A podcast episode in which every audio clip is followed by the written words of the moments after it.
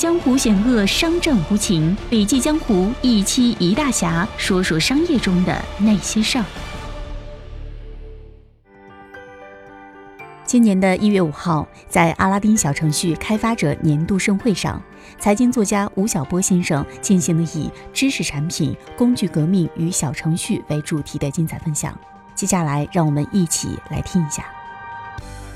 作为写作者。我认为思想的生产一定是属于少数人的，最后是通过广泛化完成的。唐朝、宋朝的诗歌从最初出现在寺庙、楼堂这些人们广泛聚集的地方，到后来出现在竹签、纸张上，到现在出现在书籍、报纸，进入工业化，这是工具迭代的过程。少数人掌握了工具，思想通过工具以非常昂贵的成本才能够被传递出去。我们要感谢互联网，互联网使中国真正的思想市场被非牌照化。我参与投资了一个 SaaS 工具，叫做小鹅通。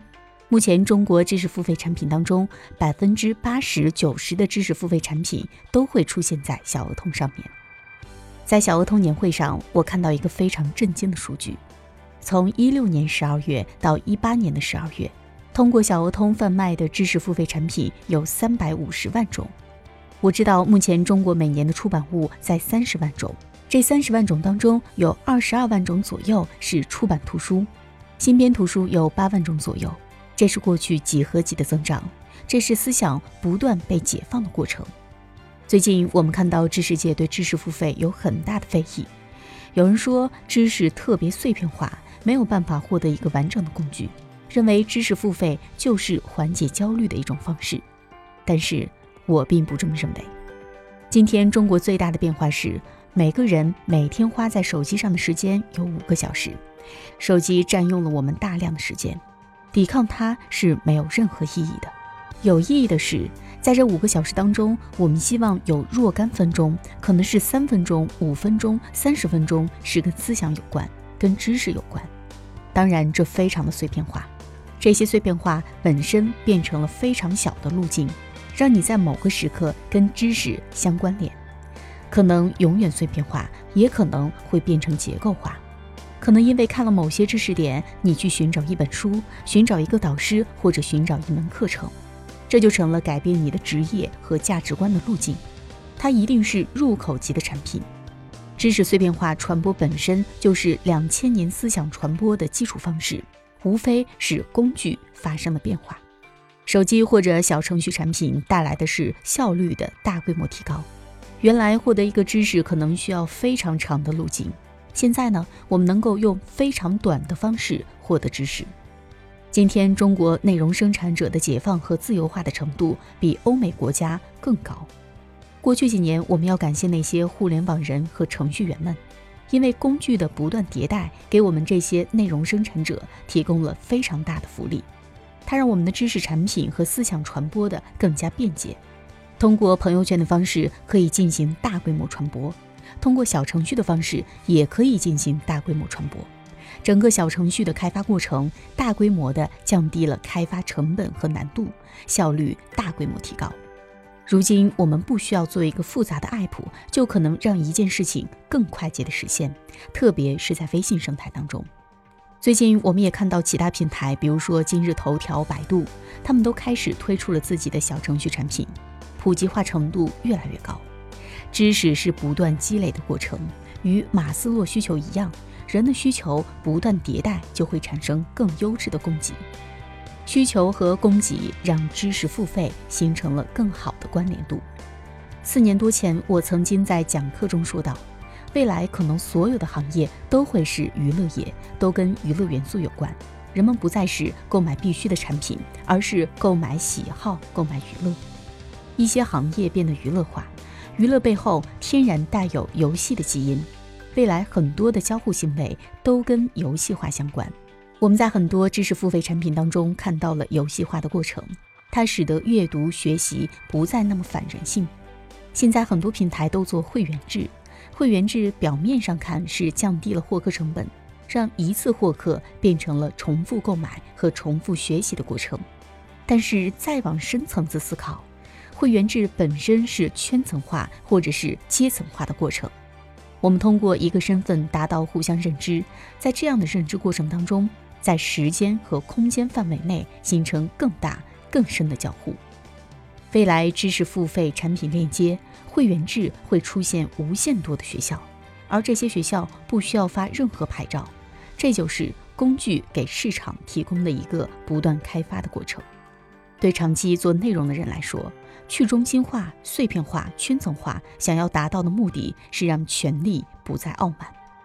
市场上任何一个信息在传播过程中，信息的节点、人的节点被传递到下一个人的过程，是需要人来完成的，而不是通过权力完成的。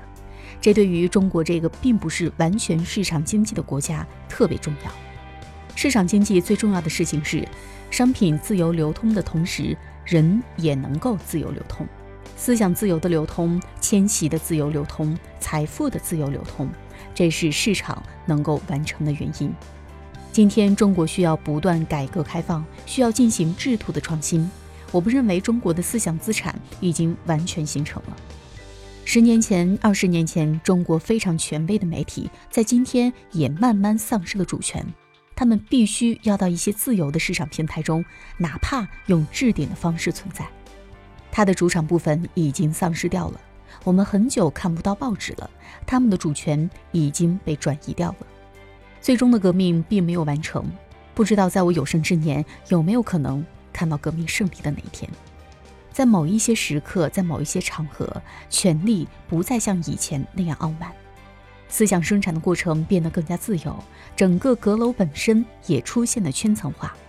今天，随着消费者不断变化、不断圈层化，思想本身也出现了很多的阁楼。阁楼里不同圈层的思想者和制造者，自由化程度不断增加，丰富化程度不断增加。他们跟用户之间、跟广场之间的关系变得更加温暖和更加便捷。这就意味着思想的主权慢慢已经重新回到了民间。他们跟用户之间、跟广场之间的关系变得更加温暖和更加快捷。这就意味着思想的主权已经慢慢的重新回到了民间。我是一个长期做内容的人，我记得我当年读书的时候，老师跟我们讲，内容为王。二十年以后，我发现老师讲的是错的。文字诞生以来，内容从来没有为王过，甚至到今天，一篇文章有一亿的点击量，一本书卖了一千万册，跟商业之间是没有任何的关系，跟传播也无关。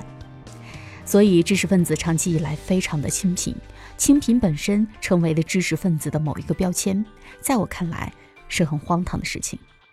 怎么能够在一个公民社会和商业社会中，让思想既传播的很广，又非常的高级，同时又能够实现价值呢？所有的内容都需要被产业化，内容形成了一个产品，产品就会有售价，就会有边界，就会有购买环境。就会建立消费者关系，生产者和使用者之间就要形成契约，思想的傲慢都不会存在。产品化以后，才可能被贩售的更远。知识者、写作者通过产品获得回报，可能是财富、名誉或者是地位。当内容需要用产品的方式来呈现，这时候工具就变得非常重要。所有的内容生产者都必须了解工具不断迭代对我们的意义。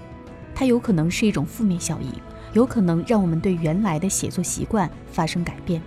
但是，我认为工具的变化是不可逆的，复制是可逆的，思想是可逆的，创造是可逆的，但是工具是不可逆的。